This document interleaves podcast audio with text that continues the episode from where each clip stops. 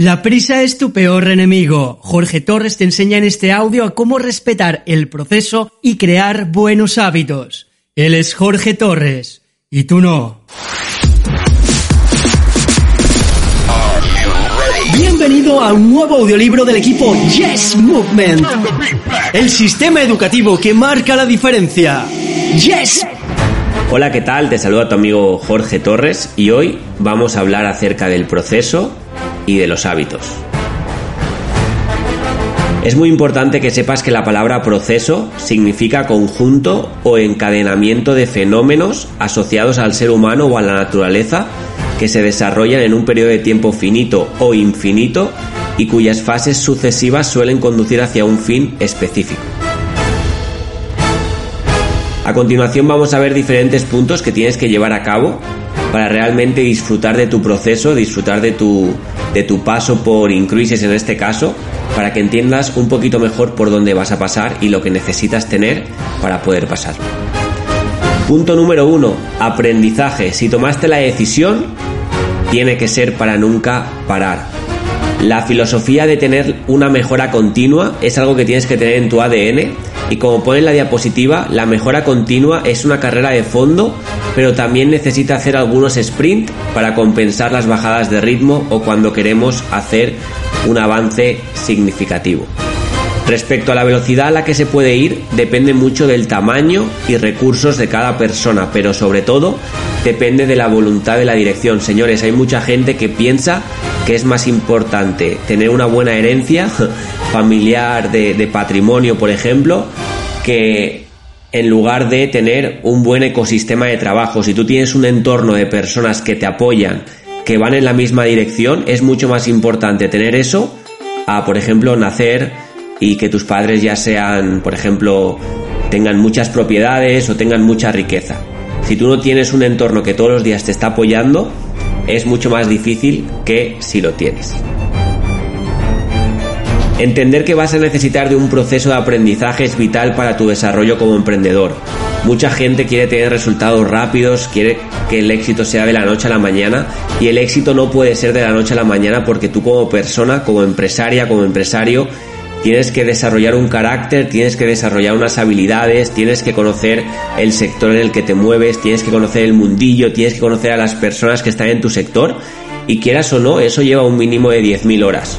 Dicen que necesitas 10 horas para saber el 80% de cualquier profesión, pero para ser de ese 1% que marca la diferencia y que lidera y que es una celebridad en su entorno, necesitas mínimo 10.000 horas, que son unos 5 años prácticamente a tiempo completo.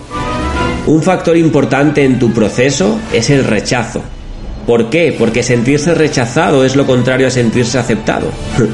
y cuanto mejor aprendamos a manejar el rechazo, menos nos afectará. Porque vamos a estar todo el día hablando con personas y no podemos tener un, un link emocional con el resultado, tenemos que tener un link con el desempeño. Y es importante, como dice en pantalla, admite cómo te sientes, pero no te obsesiones con ello. Echarnos la culpa puede exagerar nuestros errores e inducirnos a creer cosas sobre nosotros que no son ciertas. Nunca pierdas la perspectiva y el enfoque. Si mucha gente te dice que no a tu negocio de increases, no pienses que el negocio no funciona. Quizás lo que no funciona son las palabras que utilizas, la manera en la cual te expresas, el body language que utilizas, todo eso es súper importante para ayudarte y no lo vas a tener de la noche a la mañana. Porque es complicado ser personas que firman personas porque necesitas un know-how que se desarrolla con el tiempo.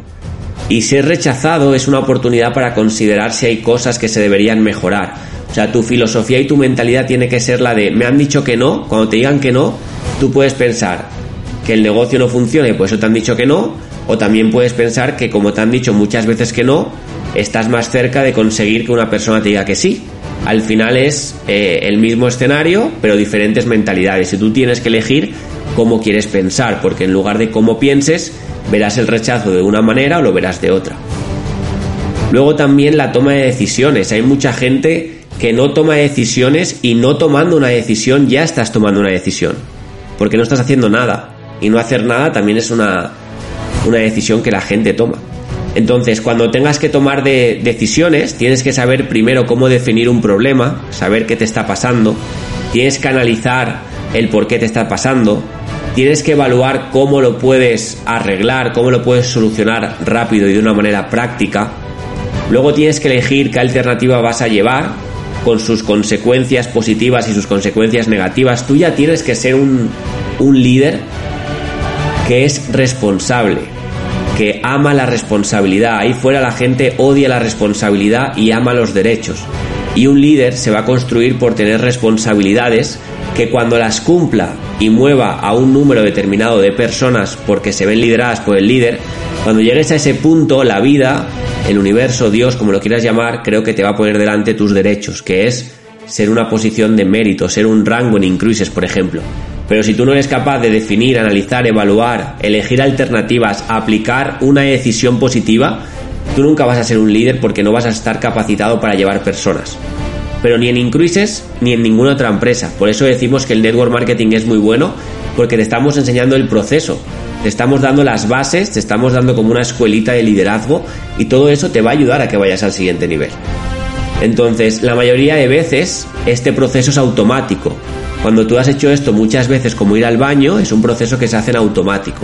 Pero cuesta mucho que ese proceso se automatice. Entonces tienes que saber, como pone en pantalla, que otras veces no lo será, otras veces no va a ser un proceso que hagas en automático. Si somos conscientes de las diferentes fases del proceso y de los éxitos y errores que nos encontramos en el camino, conseguiremos ir depurando nuestra toma de decisiones y mejorando a través de nuestra experiencia. Es decir, la primera vez lo vas a hacer fatal comparado con cómo lo vas a hacer cuando lleves tres años tomando decisiones. Y cuando lleves tres años tomando decisiones lo harás muy bien comparado con tu año uno, pero lo harás mucho más lento y mucho peor que cuando lleves una década en el negocio. Entonces simplemente te estoy haciendo ver que esto es como todo en la vida, que lleva su proceso, que nada ocurre de la noche a la mañana, que hay que trabajar, que hay que esforzarse, pero que el resultado puede ser muy bueno. Pregunta, ¿qué diferencia a una persona con resultados rápidos a otra con resultados lentos? Obviamente yo no te puedo garantizar que haciendo estos hábitos vas a tener resultados rápidos, pero sí que te puedo decir que vas a ir mucho más rápido de lo que irías si no los haces. ¿De acuerdo? Pero hay muchos factores externos a los hábitos que también son importantes a la hora de tener un resultado económico. Porque tener un resultado económico en esta vida, en esta sociedad, es como lo que todo el mundo quiere. Y no todo el mundo va a entrar y lo va a conseguir de la noche a la mañana porque no sería ni justo ni, ni tampoco, si no ocurre en otros sectores, no va a ocurrir en este sector. No sé si me explico. Entonces, los hábitos. Toda conducta que se repite en el tiempo de modo sistemático. Debe quedar claro que un hábito no es una mera conducta asidua, sino que debe ser de un grado de regularidad que se confunda con la vida del individuo que la ostenta. O sea, cuando tú haces algo que parece que sea de tu día a día, que no lo haces como algo diferente a tu rutina, ya se considera un hábito. ¿Cuál es el primer paso para crear hábitos? Asigna una tarea roca. ¿Qué es una tarea roca? Pues algo que pesa mucho, como las rocas, que no se pueden mover y que lo tienes que hacer sí o sí. Por ejemplo, aquí tenéis tres emoticonos, leer, gimnasio, deporte y meditar. Entonces, ¿qué es una tarea roca? Es una tarea fijada en tu día a día que sí o sí tienes que hacer.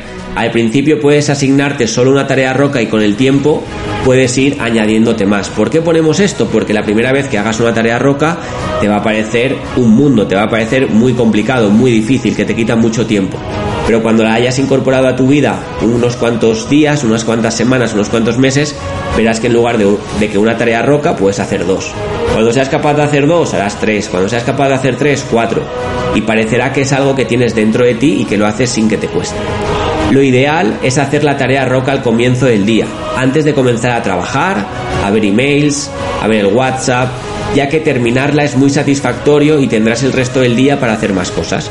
Si tú te levantas temprano y te vas al gimnasio aunque estés cansado, luego puedes venir a casa, puedes desayunar y puedes empezar a trabajar en tu negocio si estás full time o si no te puedes ir a trabajar, terminas tu trabajo y te pones a part time a desarrollar el negocio. Segundo hábito, tienes que ser productivo.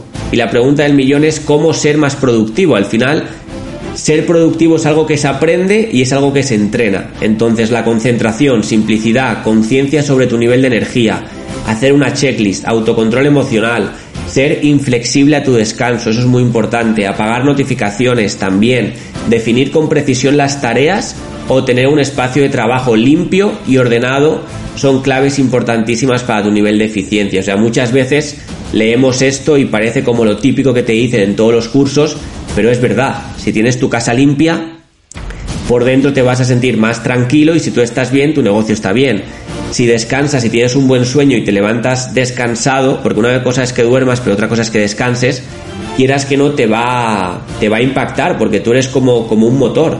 Si tú tienes un coche, si tú tienes un auto y no le pones buena gasolina, buenos neumáticos, no le haces buenas revisiones y el coche va muy rápido y no para y hace muchos kilómetros, al final va a gripar. Y no queremos que nadie en este equipo de, trabajo gripe. Gripe es que te pongas enfermo, que te pase algo, que baje el rendimiento en tu negocio. Entonces lo pone en pantalla. La productividad no es un destino, sino un camino.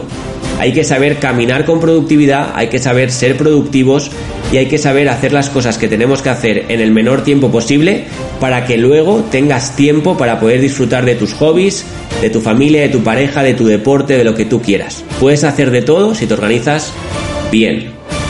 Y esta es importante, desconecta. Esto te das cuenta cuando llevas unos años, pero es súper importante dormir con el modo avión. Es súper importante desconectar del móvil si puedes una hora antes, antes de dormir y ponerlo en modo avión o en modo crucero, como tú quieras, porque va a mejorar no solo la calidad del sueño, sino también el funcionamiento de nuestro cerebro.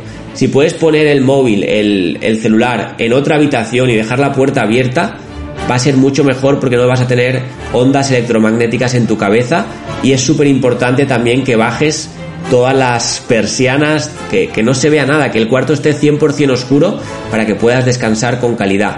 Y si duermes 6 horas, pero las duermes mejor que 9 con luz y con los móviles y con la tecnología, te aseguro que quizás puedas descansar más y tú mismo lo puedes probar. Pruébalo, pon el móvil en modo avión, déjalo fuera de la habitación y luego opinas si duermes mejor o duermes peor.